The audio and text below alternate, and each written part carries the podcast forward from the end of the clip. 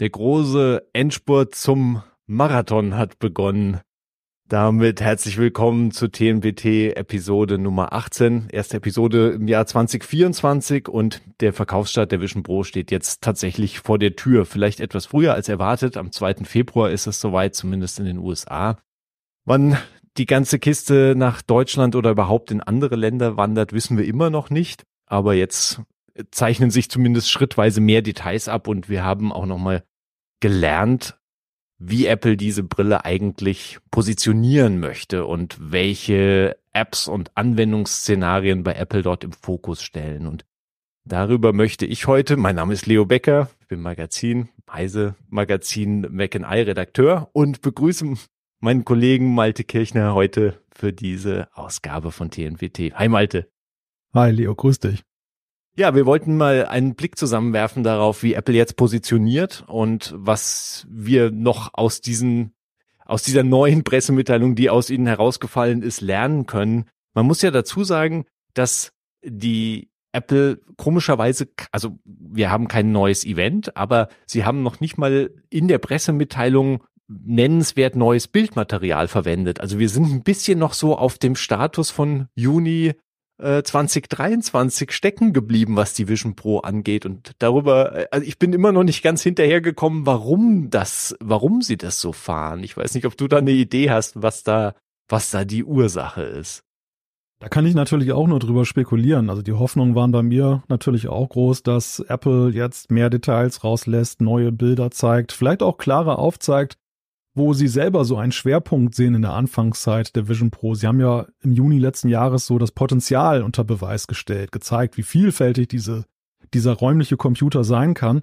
Aber gerade für den Anfang ist ja nun die Frage, wo liegt vielleicht ein Schwerpunkt drauf? Wo sieht Apple das Produkt und die Apps und alles, was das umgibt, so weit, dass sie sagen, das ist so, dass das preisen wir jetzt besonders an. Und stattdessen ist es wieder der ganze Reigen und irgendwie ist noch so ein wenig unklar, wie das Ganze jetzt dann sich entwickeln wird. Aber ich habe auch so, ein, also meine Spekulation ist ja, dass Apple vielleicht auch ein wenig nicht ganz so kräftig aufs Gas tritt. Natürlich sind diese ganzen äh, euphorischen Bezeichnungen da drin, aber dass sie, weil sie wissen, sie haben nur eine begrenzte Stückzahl für den Anfang, dass das ein sich aufbauender Markt ist, dass es ja auch noch kein internationaler Rollout ist, dass die so ein bisschen vorsichtig und behutsam angehen, um auch jetzt nicht da Frustrationen zu erzeugen, weil Leute dann eben sehr lange warten müssen auf das Gerät oder im ersten Moment erstmal gar nichts bekommen. Wir Europäer wissen ja noch nicht mal, wann das hier rüberschwappt auf die andere Seite des Atlantiks.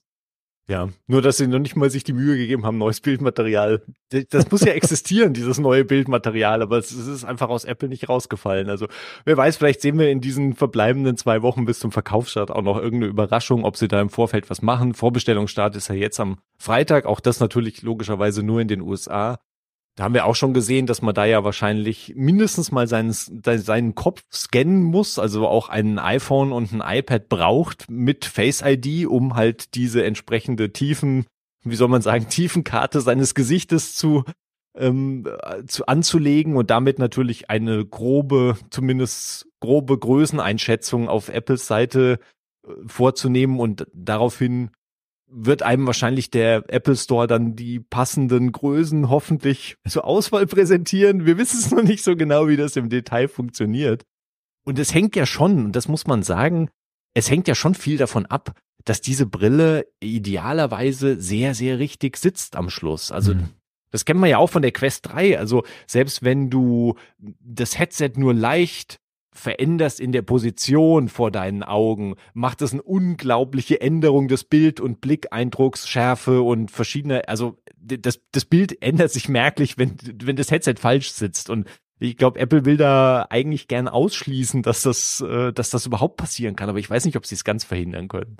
Ja, das ist ein ganz interessanter Aspekt, der, wie ich finde, auch bislang noch viel zu wenig beleuchtet wurde, dass das ja Apples persönliches, persönlichstes Produkt ist, was sie bislang auf den Markt werfen. Es wurde ja immer schon bei der Apple Watch gesagt, dass sie eben dadurch, dass man sie so auf den individuellen Geschmack anpassen kann, dass es verschiedene Größen gibt und dass sie eben ja eben am Körper anliegt, ein Wearable ist, dass sie dadurch ja schon eben anders sei als Tablets und Macs und, und iPhones, die einfach von der Stange kommen und äh, die ja für jeden irgendwo passgenau sind. Und da geht jetzt dieses Headset noch weiter. Die Frage ist natürlich, Einerseits logistisch ist das eine große Herausforderung für Apple, auf diese vielen persönlichen Bedürfnisse einzugehen, besonders wenn wir später mal über einen Massenmarkt sprechen, dann muss das ja wirklich dann auch äh, tausendfach, millionenfach dann funktionieren, schnell funktionieren. Aber zum anderen ist natürlich auch so die Frage, ob die Kunden diesen Weg so mitgehen, weil dieses Personifizieren oder dieses auf das persönliche Zuschreiben des Produktes ja, beschränkt dich ja auch wiederum in einigen Möglichkeiten. Also der Weiterverkauf zum Beispiel eines solchen Gerätes und, und generell selbst das Weiterreichen ja. innerhalb der Familie ist ja schon eben ein Punkt, den wir momentan noch nicht wirklich be beantworten können. Ja, ist schon irre. Also, das ist letztlich ist es ein Gerät, was du für dich selbst konfigurierst und selbst trägst und was du jemand anderem vielleicht mal vor die Augen halten kannst, mehr oder weniger, aber mit Abstrichen auf jeden Fall. Abgesehen jetzt von der ganzen Brillenproblematik und Korrekturlinsen. Und da haben wir ja auch jetzt gesehen, dass sie halt zwei, zwei verschiedene Linsen anbieten, so die, die sagen wir mal, simple Lesegläser für 100 Dollar und dann nochmal wirklich die ein klassisches Korrekturglas mit mit was in den USA halt auch eine Verschreibung braucht. Also du musst in den USA auch zum zu einem US-Arzt rennen praktisch und dir ein aktuelles eine aktuelle Stärken, ich weiß nicht, wie man in, ist, ist das Rezept in Deutschland, ist das, gibt's das in der Form, ist das anders in Deutschland gehandhabt als in den USA? Aber du brauchst sozusagen aktuelle Werte, die du dann Apple übermitteln musst, damit Apple dir diese Korrekturgläser für die dann 150 Dollar das Paar hoffentlich kosten, ähm, für dich anfertigt und dann dir mit deiner Vision Pro mitschickt oder hinterher schickt. Also das sind alles Sachen, die wir noch nicht wissen, die natürlich jetzt für uns auch relativ irrelevant sind, aber in den USA natürlich spannend sind für diesen, für diesen Verkaufsstart und wie nahtlos der abläuft. Aber kommen wir von diesen Details, ich meine, da müssen sich jetzt, da müssen sich jetzt die Amerikaner mit auseinandersetzen, wie sie da zurechtkommen mit diesem, mit diesem sehr kleinen Staat. Da werden wir ja wahrscheinlich viel weiter sein. Es kann ja auch sein, dass Apple schon sehr schnell anfängt, dann diese extrem detaillierte Auswahl an Sachen halt zusammenzustreichen, wenn sie merken halt, wenn sie davon erstmal 100.000 Geräte verkauft haben und sehen, was halt da funktioniert und was nicht funktioniert und da werden sie sich sicher auch viel draus lernen und äh, draus ziehen können und danach dann korrigieren und anpassen. Aber wir wollten eigentlich eben diesen Blick auf Apples Positionierung des Produktes legen, weil das ist ja eine der größten Fragen, die bei dem Headset seit seit, seit Anbeginn, seit den Spekulationen ja schon mitschwingt, ist, was machst du am Schluss mit dieser Brille? Und dann, natürlich haben sie bei der Produkteinführung im vergangenen Juni ja viele Sachen präsentiert. Und auch jetzt stellen sie ganz gezielt bestimmte Sachen nochmal in den Vordergrund. Also es ist klar, bei Apple ist halt Special Computing ist der Überbegriff. Also Apple will mit Virtual Reality und Augmented Reality, Mixed Reality, Extended Reality will Apple zumindest in der Sprachregelung nicht viel zu tun haben, auch wenn wir ja wissen, dass im Unterbau das Betriebssystem halt mal XAOS hieß oder immer noch irgendwo sich diese Spuren finden, also Extended Reality steckt im Betriebssystem drin. Aber nach außen hin vermarktet Apple alles unter diesem Oberbegriff des räumlichen Computings, was ein guter Begriff ist, was auch kein Apple-eigener Begriff ist, aber den haben sie sich jetzt mal geschnappt und werden sie sicher massentauglich machen mit Apples äh, ja, entsprechenden Marketingkenntnissen. Und in der, sie steigen eigentlich ein mit dem Produkt, also die, ihre Hauptsache, also das erste, was sie erwähnen, ist Arbeiten, ist Zusammenarbeiten. Das haben wir ja gesehen. Das sind diese verschiedenen Mixed Reality Desktop Setups, ähm, die man da eben sich einrichten kann. Dann haben wir so dieses Connect, sich, sich verbinden, kommunizieren vielleicht, könnte man sagen, als großen Punkt. Dann haben sie einen sehr großen Punkt auch mit drin, der ist Erinnerungen wiedererleben. Also das ist diese ganze Spatial Video Geschichte und auch Fotogeschichte, wo ich immer noch leichte Bauchschmerzen habe, aber da kommen wir gleich dazu. Und natürlich der Groß, der Über, der Überbegriff Entertainment, also dass es alle möglichen Inhalte sich äh, dann entsprechend da anzuschauen. Und das sind die, also diesmal sind es fünf. Sonst hatten sie beim iPhone hatten sie drei Stoßrichtungen. Bei der Apple Watch haben sie es nochmal versucht mit diesen drei Stoßrichtungen. Da wurde dann nochmal nachkorrigiert. Und jetzt schmeißen sie bei der Vision Pro mal einfach fünf Sachen an die Wand. Und davon sind Arbeiten und Zusammenarbeiten könnte man vielleicht noch zusammenfassen. Also vier bis fünf. Ist das, ist das genug? Ist das sinnvoll, da einfach mal jetzt auszubreiten und dann zu schauen, was die Leute am Schluss mit dem Headset dann selbst zu Hause machen? Ja, es wirkt ja so wie eine Strategie, wie wir sie bei der Apple Watch seinerzeit auch gesehen haben, als sie eingeführt wurde. Da war es ja auch so, dass Apple so einen ganzen Reigen an Möglichkeiten aufgezeigt hat, und am Ende hat sich herauskristallisiert, dass ja eben zum Beispiel Fitness viel stärker im Gewicht war, als das Apple ursprünglich erdacht hat. Und die Nutzer wollten das halt und haben auch über die Zeit mal mehr Fitnessfunktion bekommen, genauso auch im Bereich Gesundheit, die Gesundheitssensoren, am Anfang auch so der Pulssensor und äh, über die Zeit hat das Thema Health immer mehr an Bedeutung gewonnen. Ich könnte mir vorstellen, dass Apple ähnlich explorativ hier vorgeht. Also sie, sie kommen jetzt erstmal mit so einer Breitseite von menschlichen Emotionen und wenn man mal so auf die Schlagworte guckt, ist da ja auch sehr viel drin, was ja gerade diesem Eindruck ent entgegenwirken soll, dass man eben einsam wird durch diese, dieses neue mhm. Spatial Computing.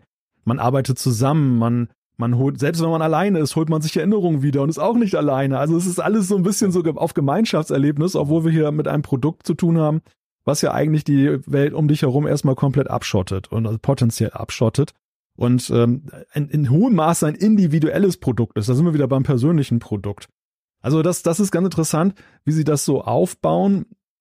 Für mich ist immer die Frage, ist das, wissen Sie denn selber, wo ein potenzieller Schwerpunkt ist? Oder sind Sie einfach herangegangen, so mit der Faszination der Technologie, ähm, haben die Techniken entwickelt und sind selber irgendwo mal so auf dem Pfad vor der Frage stehen geblieben, ja, was machen wir denn jetzt so wirklich daraus? Also gibt, gibt es jetzt wirklich diese Killer-Applikation, wo man sagt, deshalb müssen wir künftig nur noch räumliches Computing machen. Nichts anderes wollen wir mehr, so wie es ja beim Smartphone war. Beim Smartphone wollten wir seinerzeit, beim iPhone wollten wir nicht mehr diese blöden Klapphandys und Tastenhandys und so weiter haben. Wir wollten nur noch ein Smartphone. Werden Sie das Gefühl erzeugen können? Hm. Ja, wobei ich auch immer, ich, also ich verstehe natürlich diese Suche nach und auch die Forderung nach einer Killer-App, die praktisch halt eine App, die sozusagen dir erzählt, das musst du haben, um diese eine App zu benutzen. Aber ich glaube, über diese diese Zeit der Killer-Apps sind wir sowieso hinaus. Das war irgendwie so 80er, 90er Jahre, wo es wirklich einzelne, also ich weiß nicht, wo es so einzelne Apps gab, die ein, die halt das praktisch komplett gerechtfertigt haben. Und jetzt haben wir sozusagen den Punkt, auch beim iPhone gibt's ja nicht, also ich sehe auch beim iPhone gibt's keine Killer-App. Die Killer-App ist, dass du einfach halt alle Apps in deiner Tasche dabei hast oder alle Dienste dabei hast. Ja, da, da muss ich dir widersprechen, weil das, das, das Smartphone das, und insbesondere das iPhone hat es ja eben doch revolutioniert, dass wir eben diverse Geräte nicht mehr haben. Wir haben jetzt mhm. dann eben die Kamera immer dabei. Wir haben überhaupt, wir, wir haben ein, nicht mehr, müssen nicht mehr eine große DSLR mit rumschleppen, um entsprechende Bilder machen zu können. Wir machen Bilder, die wir vorher nicht gemacht haben, weil wir sonst mhm. die Kamera gar nicht mitgeschleppt haben, um nur einen Use Case zu nennen. Also alleine wie viele Geräte da so wegrationalisiert wurden durch das Smartphone. Und äh, diese ganze Always-On-Geschichte, dass du Menschen jederzeit erreichen kannst, möglicherweise, wenn sie mal drauf gucken oder dann ihr Antwortverhalten ist zulässt. Aber es ist auf jeden Fall, es hat sich ja sehr viel verändert eben durch das Smartphone. Ich glaube, dass das Problem des Spatial Computings und vielleicht meidet Apple auch deshalb den Begriff AR, weil AR ist eigentlich für mich so Next Level, dass ich eine Brille trage, so eine ganz handelsübliche Brille, und mir die Computerwelt, die ich bislang auf Displays habe, in mein, meine Vision reinbringe. Und ja. das, das Problem ist, dass die Ideen, die guten Ideen, die man hat, da hält die Hardware nicht mit Schritt. Das, das ist, glaube ich, so das Problem. Und ja, vielleicht ist die Vision Pro so die, die Auffahrt in, in, in die Richtung, wo das mal dann gehen könnte, da, die, die Apple da beschreitet. Ich denke mal, dass sie da eben auch sehr lange denken. Hm. Ja, Augmented Reality ist schon stark besetzt mit dieser Idee, auch dass praktisch die digitale Elemente das beschriften, was du zum Beispiel siehst oder dir Kontextinformationen zu dem liefern, was du siehst, was natürlich mit der Vision Pro theoretisch auch möglich ist, aber halt auch nur dann in dem Moment, in dem Apple wirklich an die Apps weiterreicht, was halt der Nutzer sieht, weil im Moment ist ja der Kamerastream komplett abgeschottet, also Apps sehen nicht, was der Nutzer sieht und damit ähm, ist das ja nochmal eine ganz eigene Kiste und vielleicht auch eine Kiste, an der wir, ich meine, an der wird so lang schon gearbeitet und Apple ist ja mit AR-Kits sowieso auch in dem Bereich auch vertreten oder bietet ja auch da auf dem iPhone viele Möglichkeiten an, die Entwickler nutzen können.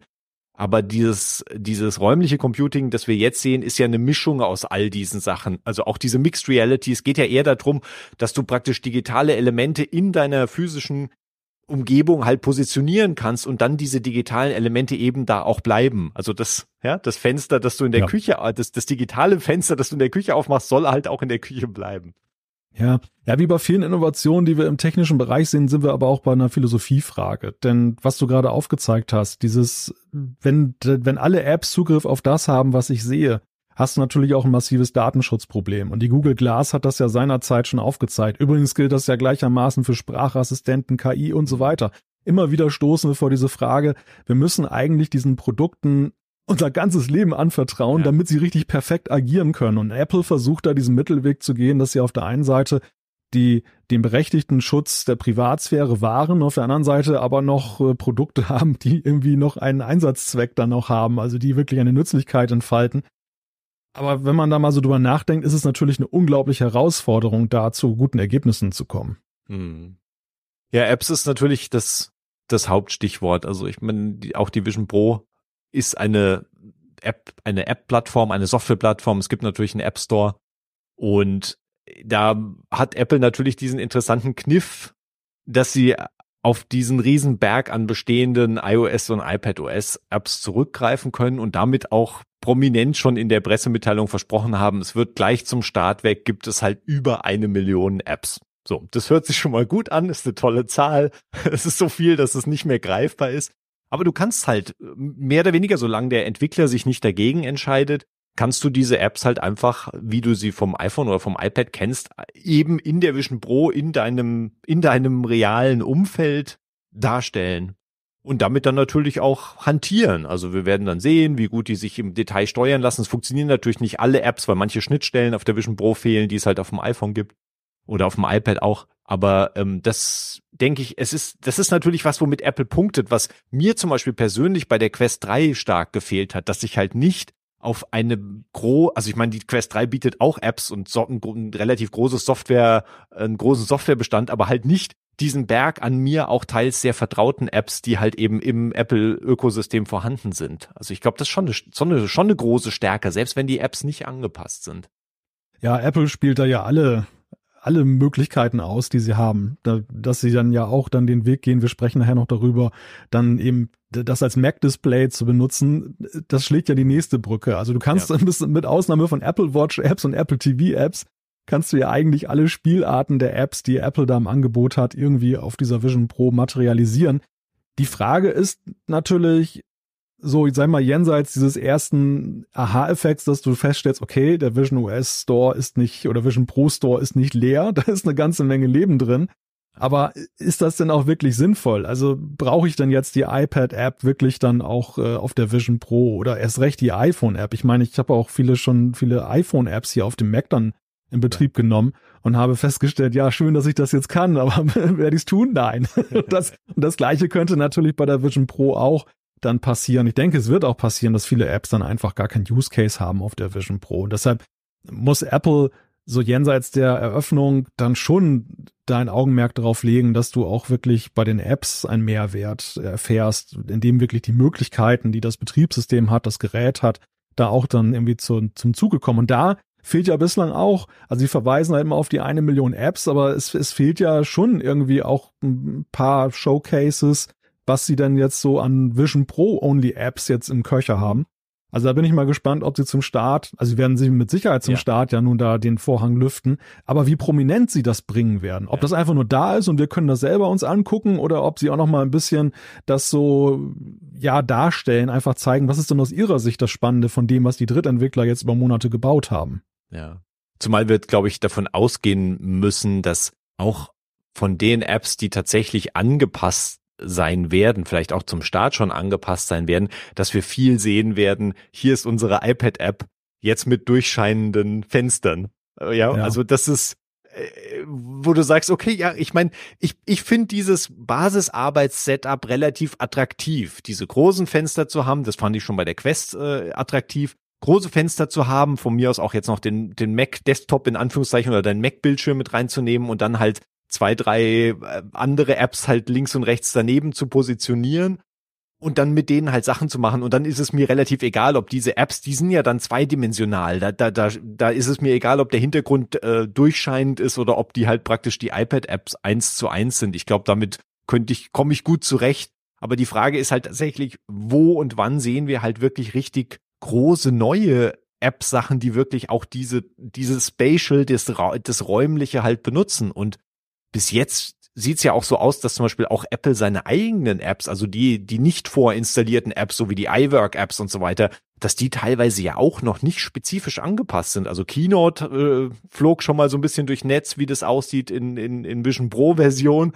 Aber Pages scheint nicht angepasst zu sein. Was ist mit, mit, mit den ganzen anderen Tools, vor allem solchen Sachen, die halt letztes Jahr aufs iPad kamen, wie halt äh, Final Cut Pro und Logic Pro, also Profi-Tools ja letztlich. Werden die, macht Apple die verfügbar in Vision OS oder sagt Apple, nee, nee, lad die mal nicht runter? Also ich meine, das ist schon komisch. Ja, das ist ein ganz wichtiger Punkt. Ich meine, die Entwickler haben ja eine gewaltige volle, eine für Apple-Verhältnisse gewaltige Vorlaufzeit bekommen. Sie hatten ja, ja, nun im Juni diese Mitteilung, dass jetzt dann die Vision Pro kommen wird. Sie haben jetzt seither ein halbes Jahr, ungefähr ein halbes Jahr gehabt, wo es dann das SDK gab, wo sie dann App Apps entwickeln konnten. Trotzdem ist natürlich das Dilemma des Entwicklers, dass Apple hat es ja selber Labs genannt. Also sie konnten ja allenfalls unter Laborbedingungen das an der mhm. realen Hardware testen. Oder wenn sie jetzt ganz äh, ganz große Sachen vorhatten, entsprechend den Kostenaufwand nicht gescheut haben und, und auch den generellen Aufwand, konnten sie auch ja eine von diesen, dieses, diesen Test-Devices unter strikten Bedingungen dann bekommen. Trotzdem muss man ja unterm, unterm Strich sagen, die meisten Apps, die wir bekommen werden, haben bestenfalls unter Laborbedingungen stattgefunden. Äh, wahrscheinlich sind viele der ersten Apps sogar nur im Simulator mal getestet ja. worden. Und es ist ja doch aus Entwicklerperspektive auch was anderes, ob du aus deinem Alltag heraus, wenn du so ein Gerät dann ständig benutzt, so Dinge erdenkst und sagst, das wäre nochmal ein Use Case oder ob du nur auf dem Papier, auf dem Papier so theoretisch der denkst, das könnte was sein. Deshalb habe ich auch tatsächlich gedacht, dass Apple da in Vorleistung geht, dass sie uns ein paar mehr eigene mhm. Showcases zeigen, nach dem Motto, so könnte laufen, Leute. Ja, und auch da, ja, zumindest bislang, ich meine, wer weiß, vielleicht kommt das große Final Cut Update am Tag des Releases. Wer weiß das schon. Mhm. Aber im Moment haben sie es noch nicht an, an die Wand geschrieben. Ja. Ja, da müssen wir uns, glaube ich, überraschen lassen. Also was sie jetzt angekündigt haben. Also auch da ist wieder Produktivität, war so das erstgenannte. Produktivitäts-Apps standen ganz oben in Apples Pressemitteilung.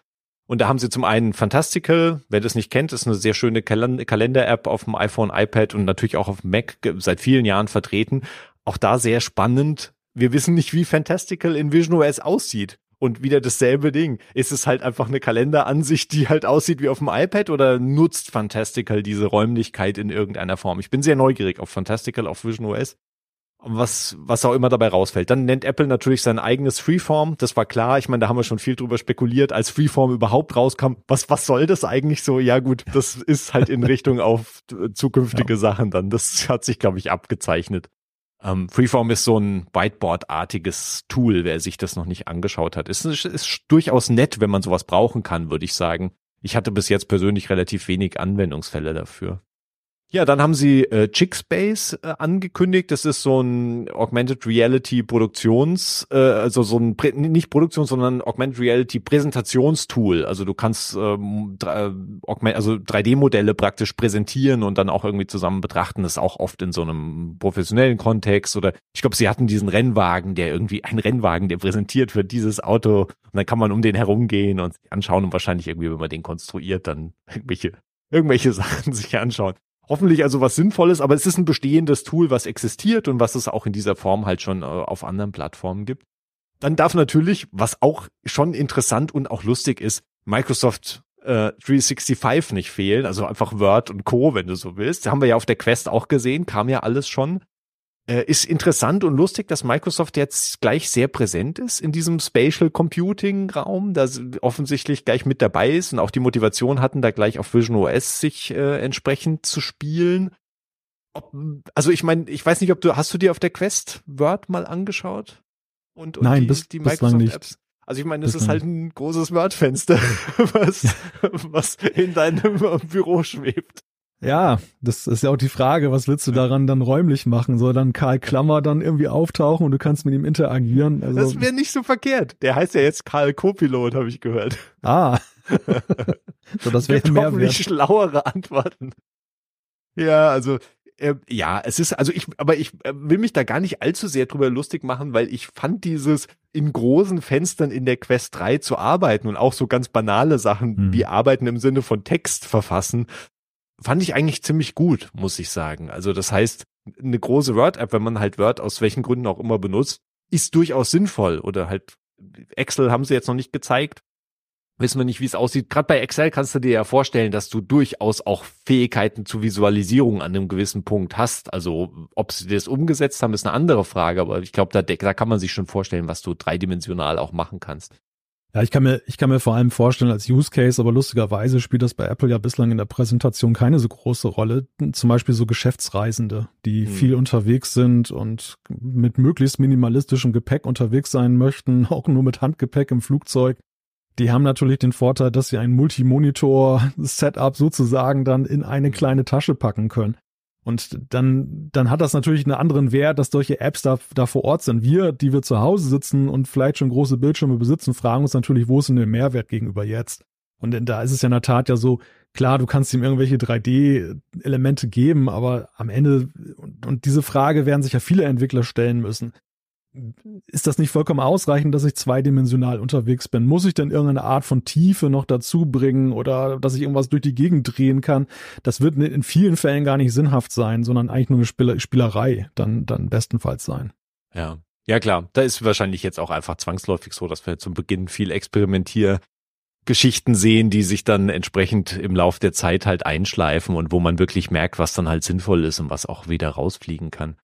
Was sie dann auch noch genannt haben als Produktivitätstool ist lustigerweise Slack. Das hatte sich im Vorfeld, glaube ich, schon abgezeichnet. Es gab schon mal, dass irgendwie Slack da auch in den Developer Labs bei Apple vorstellig geworden ist. Also Slack ist ja so Teamkommunikationstool.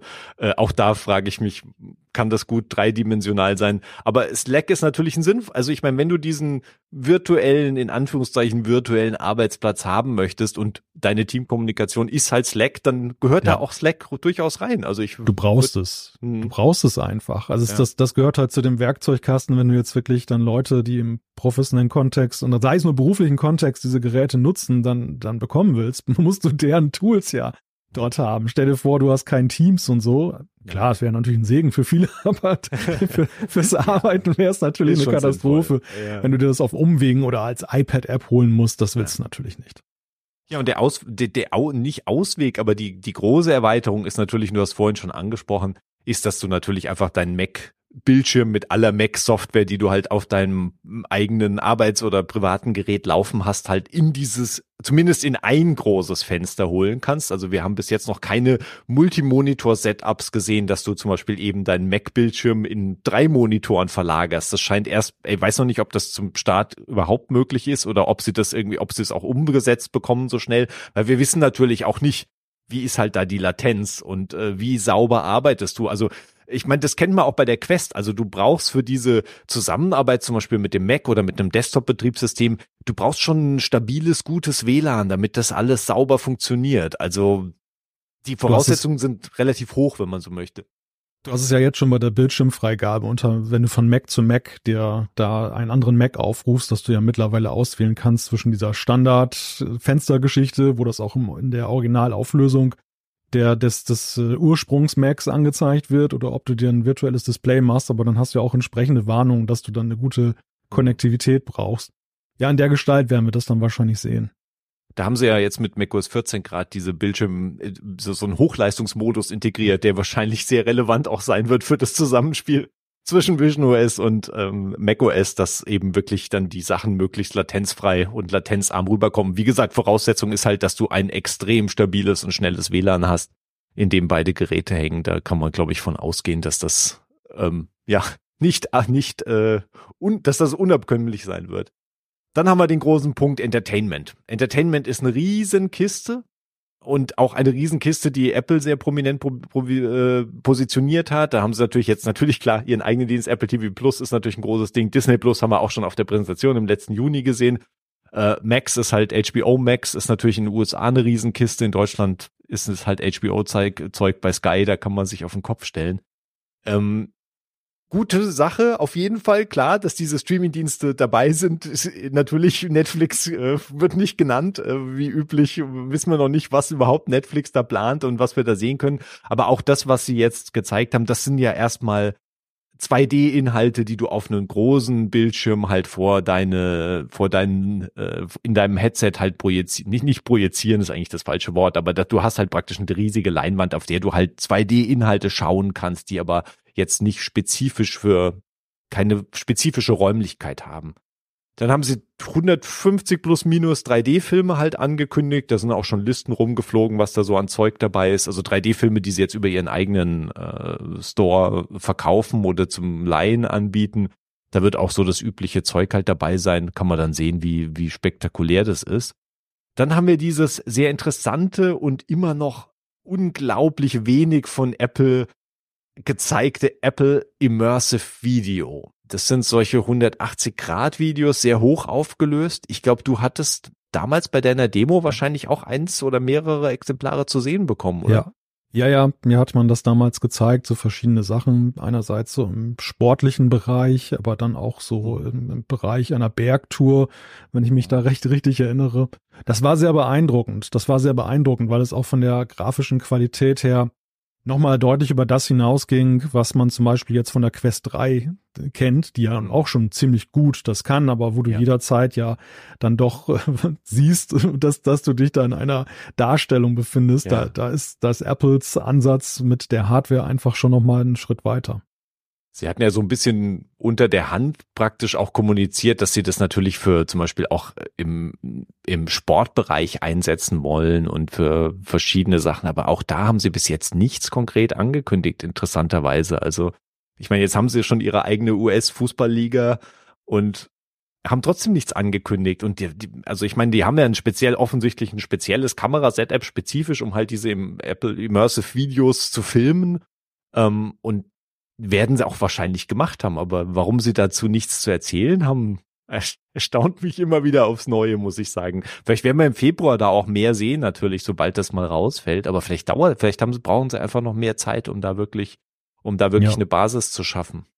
Ja, wir werden ja leider erst, erst am Ende des Jahres schlauer sein, ob das jetzt wirklich Strategie ist, dass sie das so langsam hochfahren oder ob sie in der Tat jetzt recht früh mit dem Produkt rausgegangen ja. sind und die in der Komplexität der der Produktentwicklung ist es ja so, dass es immer mehrere Stränge gibt. Also die Angebote, die zum Beispiel rund um jetzt Sport äh, in Immersiv da stattfinden, sind ja nicht eng gekoppelt jetzt mit der Vision Pro selber, sondern das läuft parallel und da ist die Frage, wie weit sind denn die Teams, wenn da was geplant ist. Ich könnte mir schon vorstellen, dass das ein wirklicher Use Case und Verkaufscase vor allem auch ist, dass Sportfans ja. natürlich äh, das absolut faszinierend finden werden. Ich, ich persönlich fand, ich bin nun gar kein Fußballfan, aber ich fand es da mitten im Stadion zu stehen und hinter mhm. dem Tor und dann sehe ich den Ball auf mich zufliegen und dann fliegt er ins Tor. Das ist natürlich eine ganz andere Experience, wenn ich mir das bei einer Weltmeisterschaft vorstelle, als wenn ich da jetzt äh, 2D gucke. Und wenn sie da Angebote haben, da würden sie auch doppelt ja dran verdienen. Einerseits, weil sie die Hardware dafür verkaufen und auf der anderen Seite, weil sie ja auch dann die Dienstleistung, den Service haben. Und wir haben ja in den letzten Jahren gesehen, dass Apple immer stärker auf das Services-Geschäft setzt. Das wäre für mich ein sehr plausibler Weg, den sie gehen könnten. Hm. Zumal man Fußball in vielen Ländern sehr teuer verkaufen kann. Also das ist durchaus genau. ja auch ein, eine zahlungswillige Kundschaft ja, ja. ja auch. ja, eine sagen wir verzweifelte Kundschaft, weil bleiben ja nicht viele Möglichkeiten. Wenn du wirklich alles sehen möchtest, musst du unglaublich viel Geld ja. zahlen pro Monat. Und das andere, was sie natürlich auch teilweise, ich weiß nicht, ob du diese Demo auch damals hattest, ähm, also praktisch solche Konzert- und Musikaufnahmen. Ich glaube, es gab da so eine Demo mal von Alicia Keys, da ist mir in Erinnerung geblieben, dass ein US-Kollege gesagt hat, dass Alicia Keys sitzt am Klavier und spielt und singt. Und äh, das war alles sehr beeindruckend, aber er war durch dieses 180-Grad-Video, war er völlig fixiert auf eine Wasserflasche, die auf diesem Piano stand. Und das hat ihn so abgelenkt, dass das dieses ganze, dieses ganze Erlebnis völlig ähm, zunichte gemacht hat. Das ist lustig, dass also solche Sachen, also ein, ein ungewohntes Medium ja immer neue Probleme mit sich bringen kann, mit denen mhm. wir erstmal, mit denen wir erstmal handhaben müssen. Also ich sage mal ganz wertfrei, ohne das jetzt irgendwie schmälern zu wollen. Das ist, das ist sehr bildgewaltig, diese, dieses mhm. Erlebnis. Aber so auf Strecke stellt sich mir schon die Frage, ähm, ob ein das nicht stellenweise auch überfordert. Also bei manchen Inhalten möchte ich, glaube ich, auch gar nicht Teil des Ganzen sein. Ich möchte zum Beispiel nicht in einem Actionfilm irgendwie mittendrin sein, wenn mir um mich herum die Autos explodieren. Das ja. wird vielleicht einigen gefallen. Ich finde ja. das eher schrecklich und würde und bevorzuge das in 2D. Und so ist natürlich schon die Frage, ob diese Erlebnisse übergreifend oder wie im Speziellen dann halt wie positiv aufgenommen werden. Im ersten Moment hast du den Aha-Effekt, wo du wirklich erstmal nur fasziniert bist, dass das möglich ist, dass du wie im Holodeck sozusagen bist und um, du bist quasi Teil dieser ganzen Szene.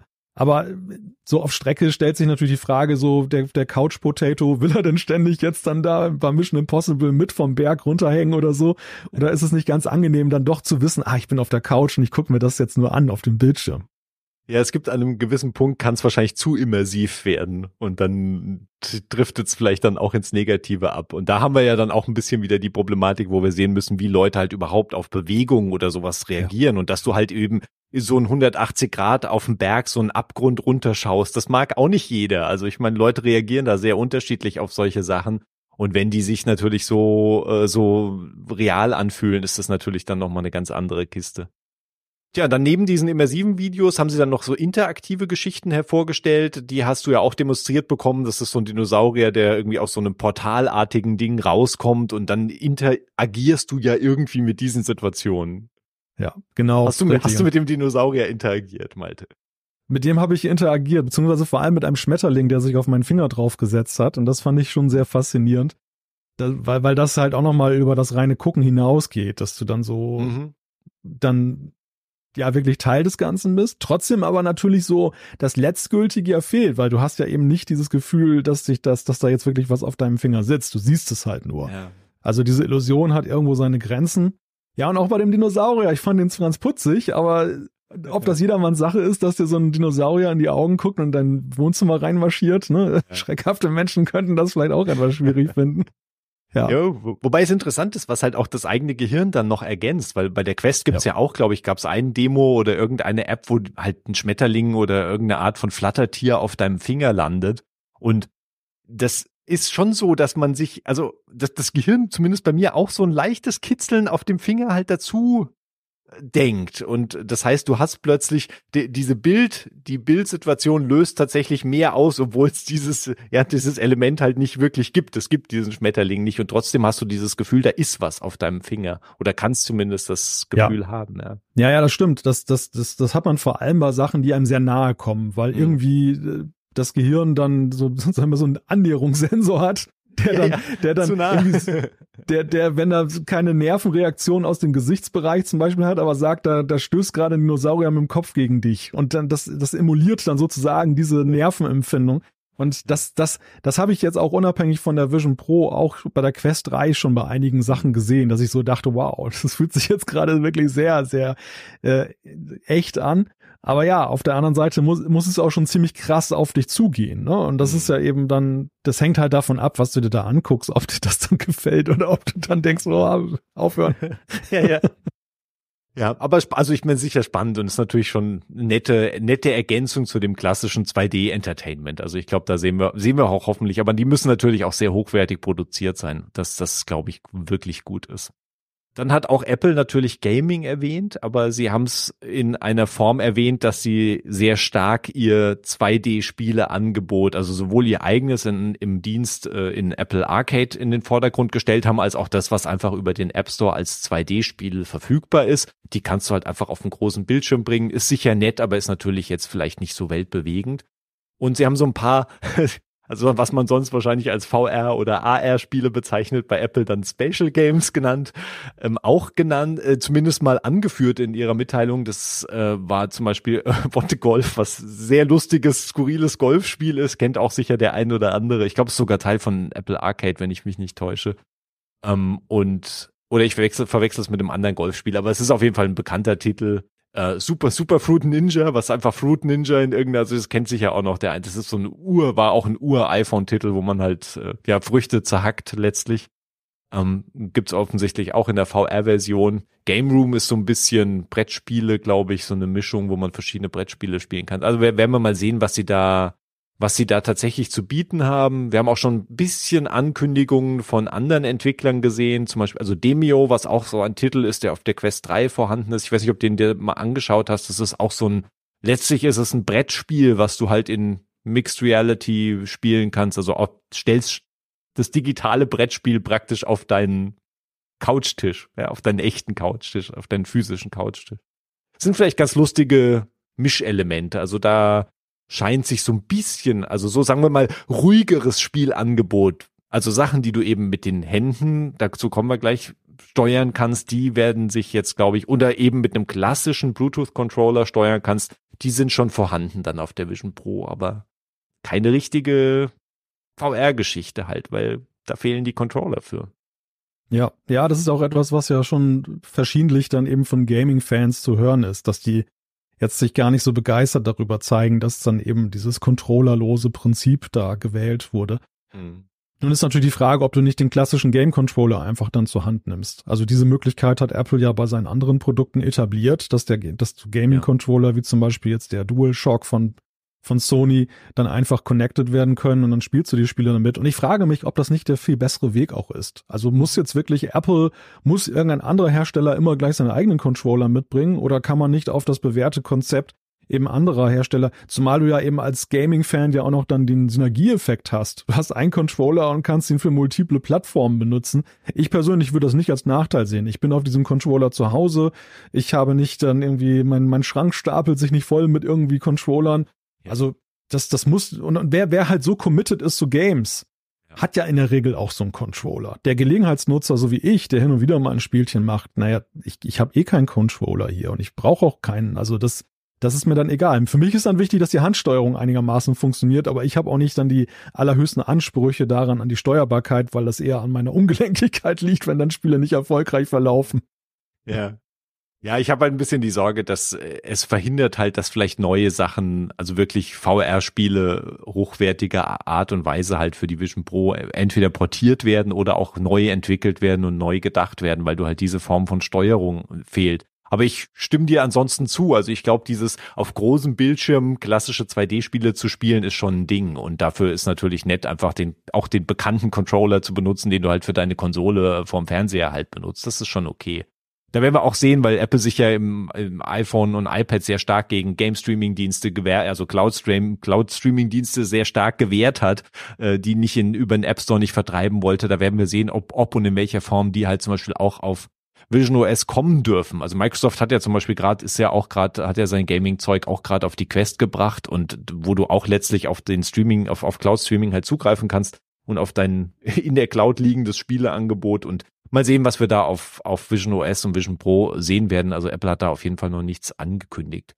Ja, dann ist Ihnen nach wie vor, also ein sehr großer und wichtiges Anliegen sind Ihnen Memories, Erinnerungen und das, was du halt mit Spatial Videos selbst jetzt mit dem iPhone 15 Pro und Pro Max zumindest aufzeichnen kannst und natürlich mit der Vision Pro selbst auch filmen kannst, obwohl wir da immer noch nicht wissen, wie gut diese Kameras eigentlich sind, die nach außen, die zwei Hauptkameras, die nach außen, wir haben keine Spezifikationen zu denen.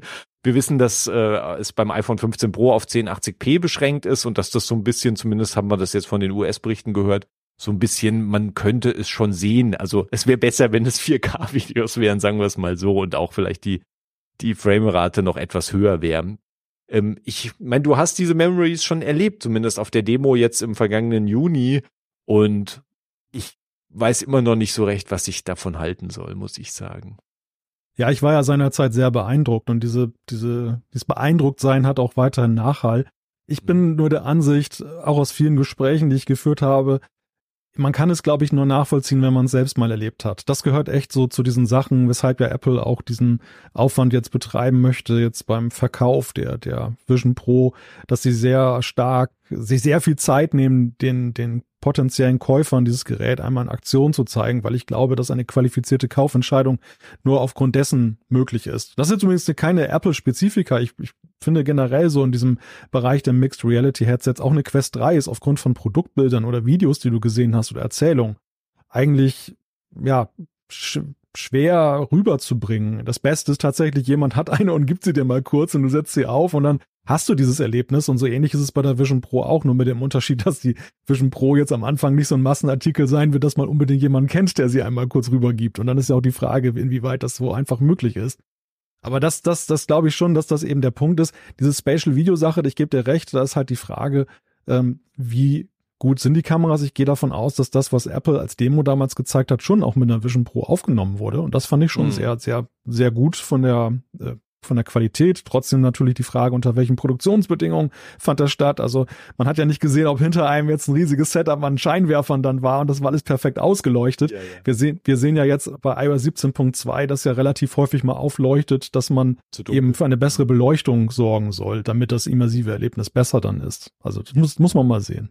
Ja, da muss dann auch die Kameratechnik natürlich hinterher. Ich glaube, da wird schon mit dem iPhone 16 und 16 Pro wird, wird Apple da sicher nochmal nachlegen und auch da sich die Mühe geben, wahrscheinlich relativ, oder die sich bemühen, da relativ schnell auch 4K-Support nachzu, reichen. Ich glaube, das ist wichtig genug. Und das sind ja Sachen, die sich wirklich auf Jahre jetzt erstrecken, bis halt dieses dieses Headset halt breiter im Markt ist und Leute halt die neueren iPhones haben und mit denen halt Spatial Videos auch machen können und damit die, dann werden wir diese Erinnerungsgeschichten nochmal ganz neu wahrscheinlich bewerten müssen. Also ich bin, bin sehr neugierig darauf, aber sehe es, kann es noch nicht so richtig sehen. Aber ich habe es natürlich in der Form auch noch nicht erfahren. Außerdem, was ich mir halt als Spatial Video auf der Quest 3 angeschaut habe, was auch interessant war, aber was vielleicht nicht denselben Eindruck hat. Werden wir sehen. Und ein Punkt, den sie auch sehr groß natürlich herausgestellt haben, ist äh, FaceTime oder also Videokonferenz in erster Linie natürlich mit dieser digitalen Persona, die man mit der Außenkamera von der Vision Pro ja sein Gesicht einmal einscannt und dann kriegt man letztlich diese digitale Repräsentation, die, mit der man kommunizieren kann, weil man ist ja nun in diesem Headset drin und damit filmt einen keine Kamera. Das heißt, Apple muss sich oder Vision OS muss sich eben auf diese Persona verlassen, die dann den anderen dargestellt wird. Das Lustige ist, man selbst hat davon ja relativ wenig, weil man selbst sieht einfach nur andere, die halt als große Fensterchen im Raum erscheinen. Also das ist ein bisschen komisch, weil FaceTime ist nicht wirklich äh, Virtual Reality oder so, sondern es ist einfach so ein große Fenster, in denen halt andere Leute in der klassischen Videokonferenz-Setup erscheinen. Ja, also es ist in jeder Hinsicht ja im, im, ersten Schritt jetzt nicht auf räumlich, auf eine Räumlichkeit mhm. ausgelegt. Also selbst von Vision Pro Nutzer zu Vision Pro Nutzer hast du ja jetzt nicht eine räumliche Darstellung dieser Persona, dass jetzt dann eine Person da in, im Raum steht, so wie das zum Beispiel ja Meta jetzt dann da zeigt mit, zwar mit Comicfiguren, aber trotzdem, die, die sind ja schon so, dass sie eben im Raum stehen und du kannst sie auch von der Seite sehen, du kannst um sie herumgehen theoretisch. Und das kannst du jetzt bei, bei Apple nicht mit FaceTime. Und die Persona wirkt ja erstmal nur so als ja, Workaround für ein Problem, was man irgendwie gar nicht anders lösen konnte, weil, hm. wie du sagst, du, du hast halt nicht, selbst wenn du Kameras von außen hättest, aber dann siehst du nur eine dann Person mit Headset. ja, genau. und das, und das ist das Problem. Was ich gut finde oder was mich erleichtert, ist, dass sie tatsächlich diese Persona jetzt im Beta-Status ja. äh, ausliefern. Also sprich, dass sie es als solches deklarieren. Denn als ich das im Juni letzten Jahres gesehen habe, erschien es mir schon noch recht unfertig zu sein. Wenn Sie jetzt noch von Beta sprechen, und obwohl es ein halbes Jahr her ist, dann muss man davon ausgehen, es war sehr unfertig. Wahrscheinlich ist es inzwischen sogar schon besser als seinerzeit. Aber es, es war halt noch sehr, ja, sag mal, die Punktewolke war noch greifbar, ne? Das war, das war noch nicht so ganz, dass du das Gefühl hattest, mit einem echten Menschen da zu tun zu haben. Ja, wenn es um, um, die Augen nervös zuckt und die Mundwinkel ein bisschen komisch sind, dann weiß ja, man vielleicht, da ist irgendwie es, die Persona gegenüber. Es Aber war schauen so wir mal diese ja. spooky. Ja, ja, das ja. war so ein bisschen spooky. Ja, das ist sicher, das sowas ist auch immer gewöhnungsbedürftig und es ist natürlich auch ein Übergang. Man sieht, da wird man letztlich warten müssen, wie schnell Apple da halt hinterherkommt mit der Technik auch. Was sie natürlich dabei auch unterstrichen haben, ist, dass die Persona halt nicht nur in FaceTime existiert oder nicht nur für FaceTime äh, verwendet werden kann, sondern auch für ganz klassische andere Videokonferenz-Tools. Also Teams ist halt dabei genannt gewesen und WebEx ist genannt gewesen und Zoom natürlich ist auch genannt gewesen. Also diese Persona kann man schon auch mit, in anderen Apps einsetzen, um damit zu kommunizieren, was natürlich wichtig ist, weil sonst hätte ja die Vision Pro, also ich meine nur mit, das weiß auch Apple, dass FaceTime zwar ein netter Dienst ist, aber halt im, im, im Kontext von, von ähm, Unternehmenskommunikation halt praktisch keine Rolle spielt unterm Strich. Ich glaube nicht mal bei Apple selbst. Ne? Also insofern, ja. insofern ähm, ist es, glaube ich, sinnvoll, dass sie das entsprechend natürlich öffnen. Ja, das sind die großen, das sind die großen Punkte und Anwendungsszenarien, die Sie so sehen. Das sind auch offensichtlich die Kisten, die Sie bei den Demos dann in den Stores den potenziellen Kunden zeigen wollen. Also Fotos, Special Videos und natürlich, wie kann ich diese Apps um mich herum in Mixed Reality positionieren. Ähm, und natürlich der, der, der Entertainment-Faktor. Also das sind die großen Stoßrichtungen im Moment. Es ist eine komische Mischung aus auf der einen Seite passivem Entertainment und auf der anderen, also passiv ist ein bisschen, ist immer so negativ bewertet, aber es auf der einen Seite ist es Entertainment und auf der anderen Seite ist es eben diese Arbeitsplätze im virtuellen Raum oder im, im, im gemischten Raum, halb, halb äh, physische Umgebung, halb digitale Umgebung. Das ist, ähm, diese zwei sind, sind jetzt die zwei großen Stoßrichtungen, die sie auf jeden Fall fahren. Und damit, wo, wo sie natürlich zum Start auch am meisten wahrscheinlich an an Content eben haben. Auf der einen Seite eben die Apps und auf der einen Seite den, auf der anderen Seite den Entertainment-Content. Steuerung haben wir nichts Neues gelernt, ist klar. Ich meine, Vision Pro setzt sehr stark und das ist auch, glaube ich, einer ihrer Her Hervorhebungsmerkmale eben auf das Augentracking und damit auf so ein gefühlt wahrscheinlich relativ tatsächlich relativ magisches, du hast es ja schon beschrieben, auch ja. äh, hier im TNBT-Podcast, relativ magisches Erlebnis, dass man letztlich das Gefühl hat, dass die Brille weiß, was man denkt, weil halt die Augen irgendwo hinschauen und dann man mit dem Finger auswählt. Das, äh, ich bin sehr neugierig darauf, das auszuprobieren. Ähm, und dann haben sie natürlich auch das zusätzliche Element, was wir noch überhaupt nicht richtig gesehen haben, ist, wie funktioniert die digitale, die digitale Tastatur, die es ja auch geben wird. Kennt man vielleicht auch von der Quest 3, auch da kann man auf einem virtuellen, also auf einem digitalen Keyboard tippen, aber man will das natürlich nicht so richtig. Und das ich weiß nicht, ob man das bei der Vision in Vision OS so viel mehr möchte. Man kann natürlich auch einfach eine Bluetooth-Tastatur, ganz klassische Hardware-Tastatur kann man natürlich auch koppeln und damit halt richtig tippen, ist wahrscheinlich meistens der bessere Weg. Und man hat natürlich Sprachsteuerung, was äh, klar als gegeben hingenommen wird, aber was von Apple bis jetzt in keiner Weise demonstriert wurde, was auch bei euren Demos damals nicht zu ja. sehen war. Man weiß nicht ja. so recht, was Siri da macht. Das gehörte zu, also das, neben der neben der Anzeige der Augen auf der auf den Außendisplays, das wurde uns ja damals ja, ja auch nicht gezeigt. Da Richtig. bin ich auch jetzt gespannt, wie das in der finalen Version dann aussehen wird. Aber in der Tat, Siri spielte da gar keine Rolle, kam überhaupt nicht vor und Siri ist ja nun mal ein, nach wie vor einer der Hauptkritikpunkte bei, bei Apples Lösung, was eben die, ja, wie, wie gut du erkannt oder wie gut das, das Gesagte erkannt wird und umgesetzt wird. Und ich würde jetzt so auch basierend auf der jetzigen Siri immer versuchen, irgendwie dann über diese, diese Hand-Augen-Stimm, äh, Hand-Augen-Kontrolle zu gehen und erstmal nicht die Stimme zu bemühen. Da darf man gespannt sein, ob sie da jetzt noch was im Köcher haben, was dann Siri in einem anderen Licht darstellt oder ob es dann die handelsübliche Siri einfach hm. sein wird.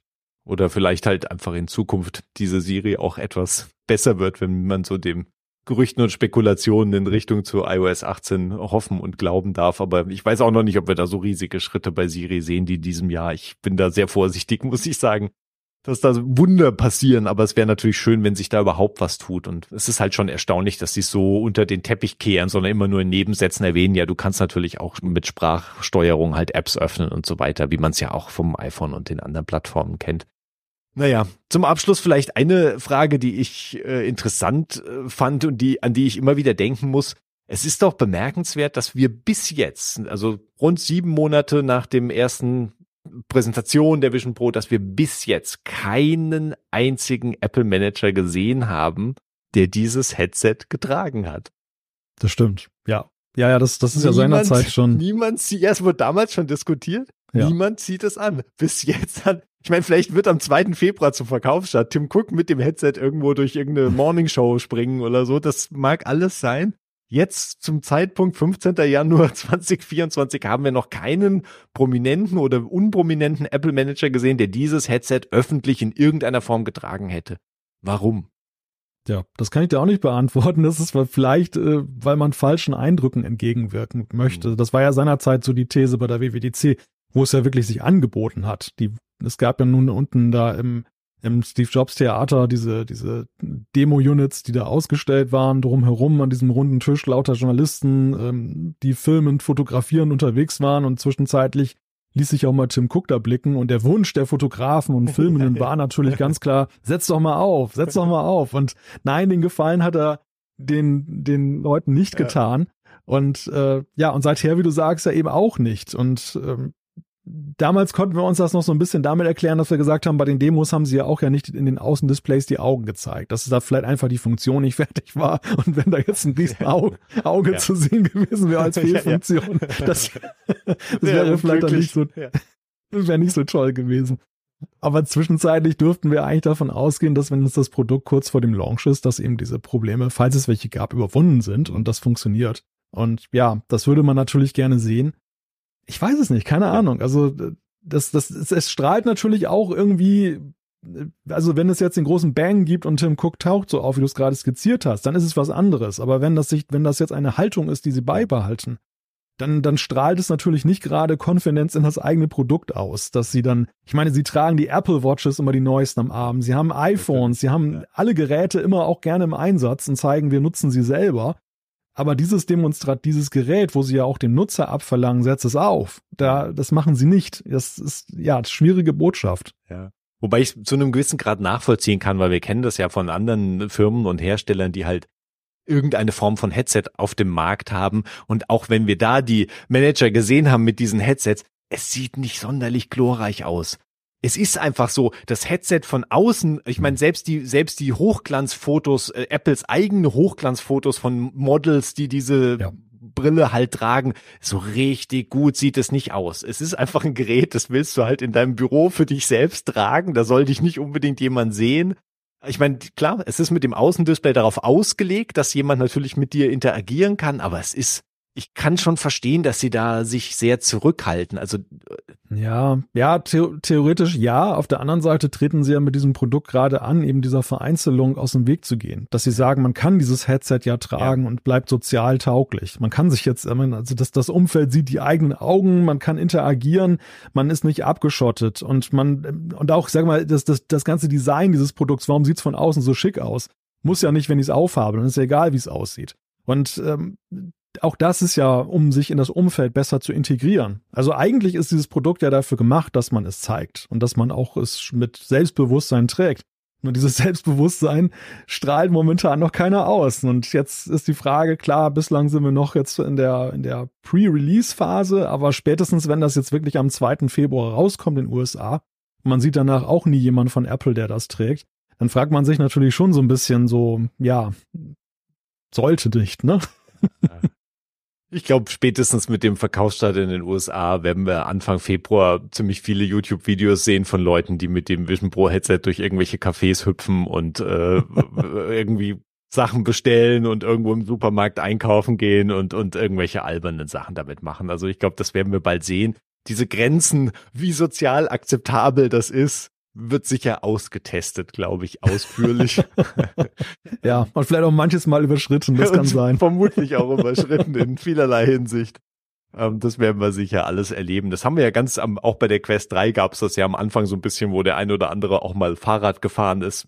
Bitte nicht nachmachen, oh aber äh, solche Kisten werden wir auch, also ich meine, das werden wir mit der Vision Pro sehen. Irgendeiner wird sich damit ins Auto setzen Klar. und durch die Gegend fahren. Das ist all der Käse wird passieren also muss passieren letztlich ist. Ich glaube, es lässt sich nicht wirklich verhindern, aber da hoffen wir mal, dass da nichts allzu, allzu komisches äh, passiert. Und dann wird natürlich spannend zu beobachten, wie lang dauert es, um akzeptabel zu werden, zum Beispiel diese Brille im Flugzeug oder im Zug. Ich meine USA-Zug, ja. aber Flugzeug dann eher äh, einfach anzu, äh, aufzusetzen, ohne dass halt deine komplette Umgebung sich wundert und seltsam oder Fragen stellt, sondern einfach es völlig normal ist, so wie die AirPods am Anfang mhm. seltsam waren und dann einfach normal wurden, so wie auch all diese anderen technischen Sachen anfangs seltsam waren und dann einfach normal wurden. Das ist ja auch der Punkt, dass es geht ja eigentlich weniger darum, wie das Umfeld es im Einzelnen findet, aber die Akzeptanz senkt ja auch die eigene Hemmschwelle, es zu benutzen. Denn das war ja auch gerade bei den AirPods anfangs ein bisschen komisch, wenn du diese Zahnbürstenköpfe in die Ohren Absolut. gesteckt hast, dass die Leute dich so angeguckt haben, na, ist da alles in Ordnung mit dir?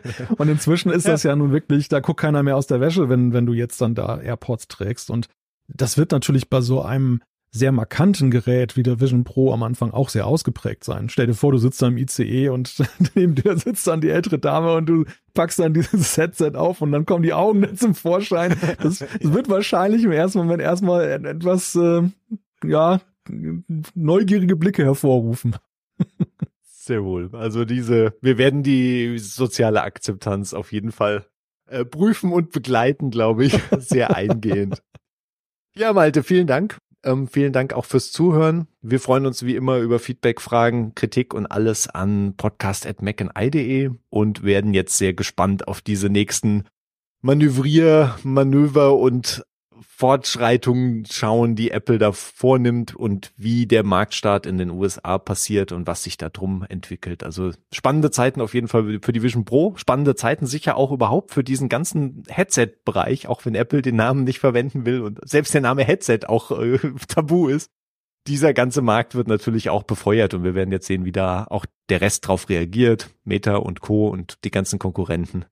Also spann spannendere Zeiten für einen Markt, der bis jetzt ja ein bisschen unter dem Radar lieg, lief all die Jahre und jetzt plötzlich so ein bisschen in den Mainstream gezogen wird. Die Frage ist nur, ob der Mainstream bereit ist dafür. Und das werden wir, glaube ich, in den nächsten Monaten sehen. Ja, bis dahin, bis zur nächsten Folge TMBT. Tschüss, tschüss Malte. Tschüss.